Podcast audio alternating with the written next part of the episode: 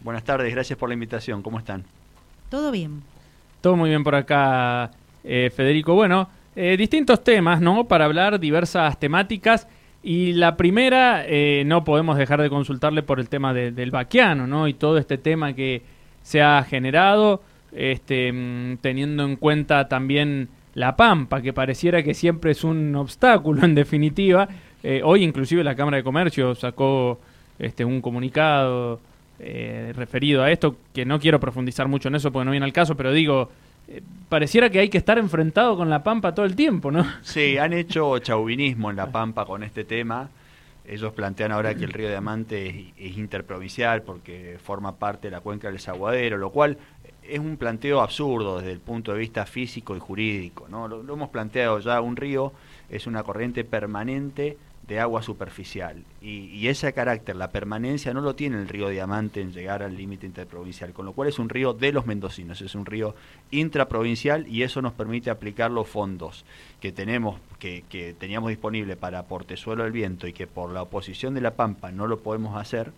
Eh, por, por el Comité Interjurisdiccional del Río Colorado, aplicarlo a la central de Baquiano en el río Diamante. Entonces, esto en beneficio de los productores, del turismo de Mendoza, y por supuesto ellos van a tener su derecho a, eh, bueno, a recurrir a la justicia, pero realmente no tienen argumentos físicos ni jurídicos para hacerlo. Ahora el Centro de Ingenieros de Mendoza, de, Mendoza Capital, hay que marcarlo también, objetó la obra y me parece una falta de criterio federal espantoso, es decir, el mismo centralismo que mucha gente de Mendoza critica de Buenos Aires lo aplica provincia adentro. Para el desarrollo integral y equilibrado del territorio es necesario que la inversión pública también se federalice. Y esto es lo que ha hecho el gobernador Rodolfo Suárez, bueno, al, disponer que esos fondos vengan para el sur, para la central El Baquiano, porque esa ocupación horizontal del territorio nos va a permitir generar un nuevo circuito turístico en San Rafael, unimos el lago Agua del Toro con los reyunos, con un nuevo circuito turístico, porque se hace el camino por dentro del Cañón de Diamante, obra largamente esperada por el, por el sur, en particular por el turismo de San Rafael, y esto nos va a permitir promocionar a San Rafael como el destino de los dos cañones, así como cuando vas a, a Iguazú, por ejemplo, promocionan cataratas brasileras y cataratas argentinas, acá vamos a poder promocionar un día Cañón del Atuel, otro día Cañón del Diamante. Así que es una muy buena noticia para el sector. Hay que hacerlo en un plan de ordenamiento territorial o de acuerdo a un plan de ordenamiento territorial y constructivo para no cometer en el río Diamante los mismos errores que se cometieron en el Atuel con respecto a Valle Grande, que si bien fue, por supuesto, el gran impulso del motor San Rafaelino, también es cierto que se cometieron errores de ocupación de uso del suelo que hasta el día de hoy lo estamos pagando, con disputa de títulos entre propietarios, que, no aparece una parcela de terreno y aparecen varios propietarios, mm. usurpación de terrenos públicos. Entonces, mi propuesta es muy concreta, es preservar la línea de ribera, que allí no se pueda construir entre los reyunos y Agua del Toro, para que eso quede como patrimonio de San Rafaelinos y turistas, es decir, de uso público. Y consolidar las bases de servicios públicos, es decir, los servicios de alojamiento y gastronomía, en Villa 25 de Mayo, en, Agua del Toro, que ya tiene una, un barrio construido y que ahora se puede recuperar con esto, en los reyunos, y, y donde ya hay base de población para trabajar, ¿verdad? Bien. Eh, me decía recién fuera del aire que inclusive hay en el cañón del diamante justamente novedades para, para estos días también, ¿no? Para, para mañana. En realidad, a partir de mañana. Claro, el Atuel, perdón. el cañón del Atuel, Vialidad, que estamos haciendo un trabajo en equipo con, con Vialidad, con el ingeniero Carlos Sánchez, con el ministro de Infraestructura Maris Gro, para seguir el proyecto ejecutivo del cañón del Atuel, lo cual nos va a permitir eh, la búsqueda de financiamiento para realizar la mejora, el proyecto Mejora del Cañón, que incluye obviamente que vamos a tener menos cortes en, temporada estival, en verano, por, por, las tormentas, y con un proyecto integral asfaltado de Cañón de la Tuel, a eso queremos llegar. Y vamos a estar realizando los estudios geofísicos, una consultora, eh, a partir de mañana, durante 10 días, de mañana 13 al 23 va a estar cortado el camino a Cañón de la Tuel para permitir los trabajos, desde el Niwil hasta la usina 1, o sea que se van a poder entrar solo por Valle Grande hasta la usina 1, el resto no va a estar permitido el tránsito para que se pueda avanzar con los trabajos. Creo que esta es una muy buena noticia para el turismo y para San Rafael en general, que la veníamos esperando hace mucho. Solamente por 10 días. Solamente por 10 días. Obviamente se va a comunicar el levantamiento del corte apenas terminen los trabajos. Esta mañana tuvimos una reunión con, con la policía vial, la policía turística, vialidad y la Cámara de Turismo, bueno, para ponernos de acuerdo rápidamente y comunicar este corte porque esto afecta, bueno, eh, está tienen tenerlo presente todo el turismo de la provincia. Recuerden que nosotros recibimos excursiones que vienen de Mendoza capital también para el circuito Cañón del Atuel, así que ya lo estuvimos difundiendo. Correcto. Sí, el Cañón del Atuel que, bueno, es histórico también por ahí eh, el, el, anhelo, ¿no? Y las ganas de, de, del asfaltado al cual hacía mención recién también. Sí, y con esto, a ver, si, si seguimos con esta impronta y esta decisión política, nosotros vamos a terminar el mediano plazo con un San Rafael con un cañón de la tuela asfaltado, esto para que todos lo, lo tengamos presente, y un cañón, un, un, cañón del diamante con el vaquiano como nuevo lago y nuevo atractivo, con un camino interno que va a ser de tierra en una primera etapa, vinculando agua del toro con los reyunos. Así que realmente vamos a aumentar muchísimo nuestros atractivos turísticos y hacer que el sector siga generando empleo. Estamos charlando con Federico Samarvide, vicepresidente del ente Mendoza Turismo en el aire de Dial Radio TV y Rivadavia San Rafael. Exactamente, bueno, eh, pero hablando también del de, vaquiano que recién hacía mención y, y, de este plan territorial para la traza del camino del Cañón del Diamante, que obviamente es eh, interesante esa propuesta, pero a, ver, por un lado, porque con el vaquiano se, se ha generado también tanta este confrontación ¿no? Eh, con el Centro de Ingenieros de Mendoza, bien lo decía. El otro día a, a la vez hablábamos con un diputado nacional por La Pampa, eh, Martín Verón Garay, ¿no? Eh, que consideraba, y hasta medio que lo planteaba como una obviedad, al decir lo que, lo que usted hacía referencia recién, de que con solo agarrar un mapa, decía él, se podía comprobar que el río Diamante formaba parte de la cuenca del desaguadero, Salado, Chailebú, Curacó, que es un río que también es propiedad de La Pampa y que por eso Mendoza tiene que consultar a esa provincia para poder avanzar y tener el visto bueno en, en el vaqueano, ¿no? Sí, pero en realidad no, lo, por supuesto yo compartí bloque con Martín Berongaray, somos del mismo espacio político y tuvimos fuertes discusiones, fuertísimas discusiones en el Congreso. El problema es que ellos trasladan toda la discusión del Atuel a todos los ríos de la provincia de Mendoza. Entonces, con, ese criterio todos los ríos son, dicen ellos, interprovinciales. Entonces Mendoza debería consultar, bueno, a La Pampa por cualquier obra que quiera hacer y, y si seguimos así vamos a terminar consultando por un canal. Entonces, la, eh, Mendoza invirtió durante más de un siglo una miles de millones de dólares en una infraestructura de riego que es pública, que es en beneficio de los productores y con la cual hemos creado nuestro oasis y no tenemos la culpa nosotros si La Pampa no hizo lo mismo. Toda la, la, inversión pública de La Pampa, el gobierno provincial de esa provincia lo focaliza en el norte y en el este provincial, en la zona de la Pampa húmeda de ellos, donde, bueno, por supuesto tiene mayor riqueza. La situación de abandono del oeste pampeano no es responsabilidad de Mendoza, es responsabilidad del gobierno de La Pampa. De hecho, fíjense ustedes que nosotros enviamos solamente por un criterio de buena vecindad, no porque tengamos la obligación legal de hacerlo, un acueducto con agua de excelente calidad, agua que se dice es mineral, desde Punta Agua hasta Santa Isabel. Y lo hacemos por una cuestión de buena vecindad, no porque tengamos la obligación de hacerlo. Entonces, eh, La Pampa ha construido un discurso político haciendo chauvinismo con esto, y, y, y, creo que en realidad no les preocupa la situación del oeste pampeano, sino ganar elecciones en Santa Rosa. Entonces, bueno, permanentemente están agitando con este problema en lugar de encarar los problemas que tiene su provincia y, e invertir más en infraestructura de riego dentro de la Pampa. Pero eso lo tienen que hacer los pampeanos, no los mendocinos. ¿Y cuál sería la respuesta ideal para la Pampa? Bueno, nosotros primero, que, que, que tomen el ejemplo de Mendoza. Creo que esa es la respuesta. Nosotros durante más de un siglo, la sociedad mendocina hizo un esfuerzo enorme por canalizar agua, generar eh, eh, los diques, eh, generar canales, y esto eh, implica un esfuerzo económico gigantesco. Si tuviéramos que mensurar, que medir lo que sale en la infraestructura de riego de Mendoza, realmente nos caeríamos de espaldas, ¿no? Y la Pampa se queda esperando que llueva. Eso no es nuestra culpa.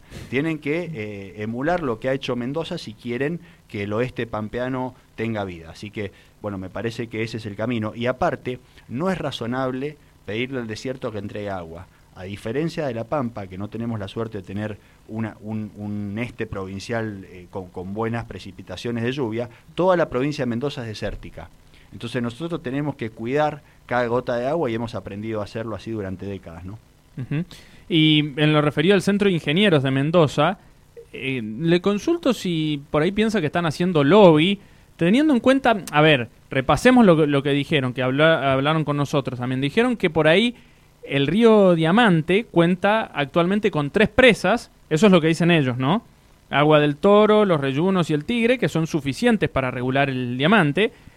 Y el Mendoza y el Tunuyán, por ejemplo, son dos ríos que tienen una presa cada una y que entonces ahí se detecta un problema que es la insuficiencia para regular el río, entre otras cosas, ¿no? Entre otros argumentos que ellos eh, han eh, manifestado a través de una carta que le han enviado al, al gobernador. Sí, leí, leí la carta que le enviaron. Primero, volvemos al principio de la charla. Federalizar la inversión pública es clave para el desarrollo integral del territorio. Si no, pongámosle un candado al sur y vámonos todos a vivir a Gran Mendoza, porque con ese criterio de generar solamente obras en la zona más poblada de la provincia, lo único que vamos a hacer es favorecer la concentración demográfica de la provincia. Y esto, para, para Mendoza, que es una provincia, insisto, desértica, puede ser fatal. Nosotros tenemos que tener una ocupación integral y equilibrada del territorio, y esto se hace también con decisiones políticas eh, eh, y, y, digamos, decisiones de gobierno, ¿no?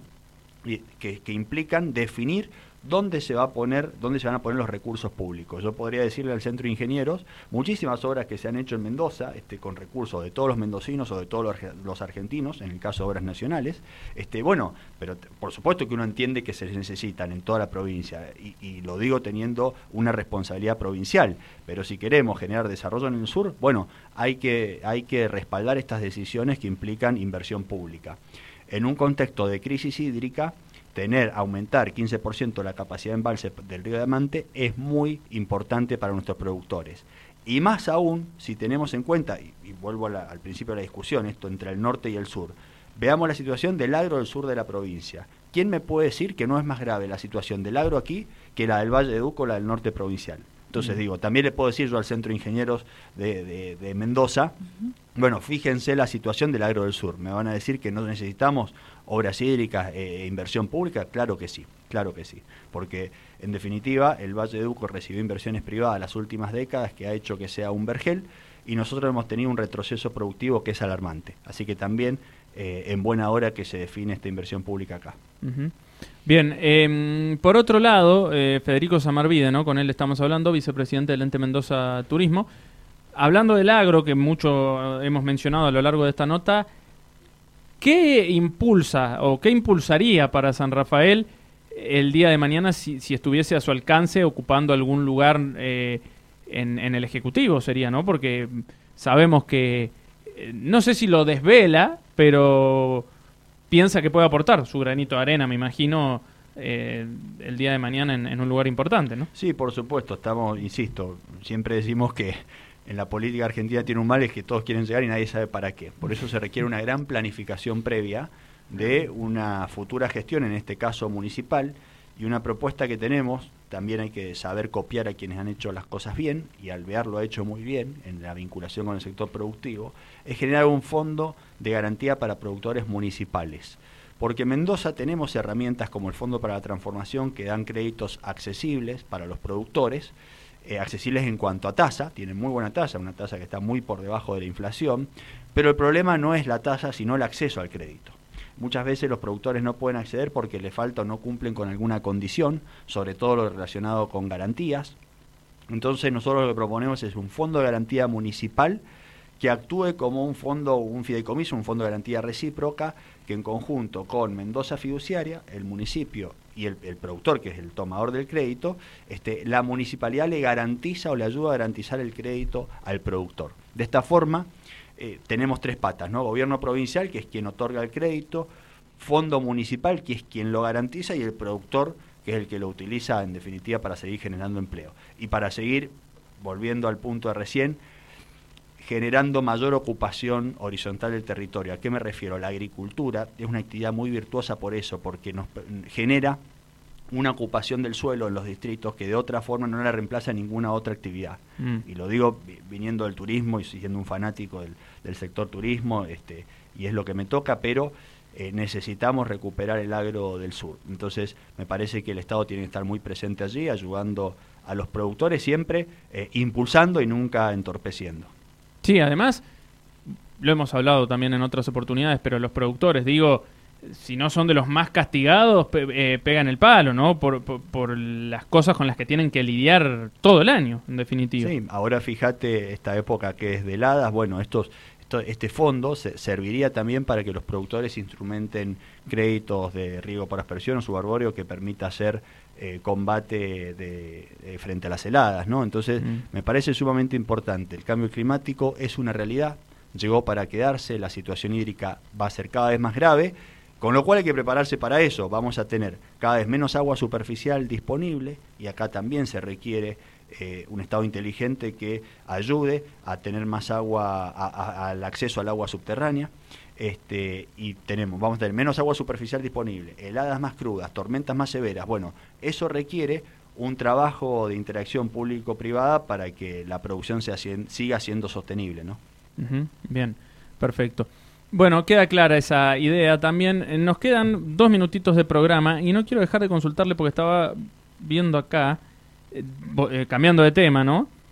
Este, mm, el reclamo que le ha efectuado a la, a la Nación por, por ciertas obras también eh, para, para San Rafael. Sí, la ruta 143 en concreto, la ruta 143 que es la que va a Mendoza, es nacional, entre Ciudad y Pareditas, ese tramo está destruido, destruido.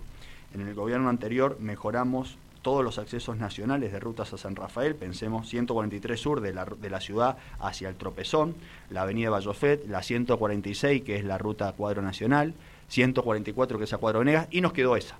Y bueno, parece que después le metieron un freno de mano a la obra pública nacional en San Rafael porque hasta el momento no hay novedades y es una ruta muy importante también, por supuesto, para sanrafalinos, para mendocinos y para muchos turistas, porque con la pandemia reflotó mucho el turismo intraprovincial de mendocinos que vienen a San Rafael. Bueno, eh, nos, nos preocupa esa situación de seguridad y también otra obra que está y que tenemos que seguir impulsando es el acceso norte que se incorporó en el presupuesto nacional, pero hay que insistir, y esto tiene que ser un reclamo de toda la sociedad sanrafaelina, para que esto se ejecute. Con esto, esto nos va a permitir descomprimir el tránsito en el principal corredor de Avenida Mitre Hipólito Yrigoyen, darle el acceso, para, los que no, conocen la obra, implica un acceso a la ciudad de San Rafael desde dos kilómetros al norte del Arco del Cristo, entrando desde Mendoza, va bordeando el Sanjón Ladionda y tiene distintos accesos a la ciudad hasta desembocar en eh, la Vuelta de Rodrigo. Esto va a beneficiar especialmente a la comunidad de Cuadro Nacional y de Cuadro Bombal. Así que nos parece una obra importante, va a evitar accidentes porque el tránsito de carga pesada lo vamos a poder desviar por allí. Eh, y obviamente disminuir los tiempos de traslado dentro de la ciudad y, entre las paredes, la ciudad y Cuadro Nacional. Así que hay que seguir insistiendo por eso. Eh, Federico, muchas gracias por su tiempo. Muchas gracias a ustedes, muy amables, gracias por la invitación. Bueno, nos visitó Federico Samarvide, vicepresidente del ente Mendoza Turismo.